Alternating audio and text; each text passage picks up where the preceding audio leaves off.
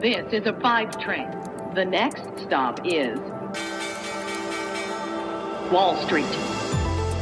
Hallo ihr Lieben und herzlich willkommen zu Wall Street Daily, dem unabhängigen Podcast für Investoren. Ich bin Sophie Schimanski aus New York, wo ich jetzt erst einmal mit euch auf den frühen US-Handelsmorgen schaue. Die US-Aktien sind am Dienstagmorgen nach einer Rallye am Montag gemischt. Nach Angaben von Fundstrat sinken gerade die täglichen US-Coronavirus-Fälle diese Woche auf unter 40.000. Diese positiven Nachrichten zusammen mit sinkender Volatilität und sinkenden Anleiherenditen führten wahrscheinlich zu der Rallye am Montag, aber lässt sie sich fortsetzen heute? Darauf hoffen natürlich die Anleger.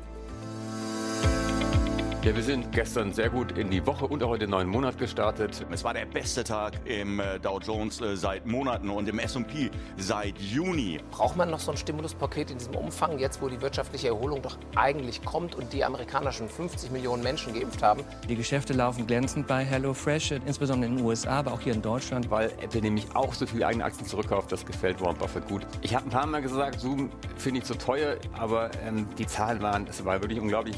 Es sieht doch insgesamt ganz ganz gut aus. Ja, und genau über diesen Optimismus reden wir heute und darüber, wie gut es hinter den Stirnen der Anleger aussieht, sozusagen.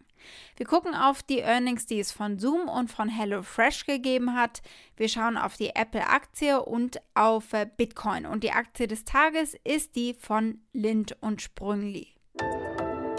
Soweit die wichtigsten Themen der heutigen Ausgabe. Als Pioneer hört ihr die komplette Folge auf unserer Website thepioneer.de und in den gängigen Podcast-Apps. Wenn ihr noch kein Pioneer seid, könnt ihr euch auf unserer Seite anmelden. Damit unterstützt ihr unabhängigen Journalismus. Ihr haltet unsere Angebote werbefrei und ihr habt Zugriff auf alle Pioneer-Inhalte.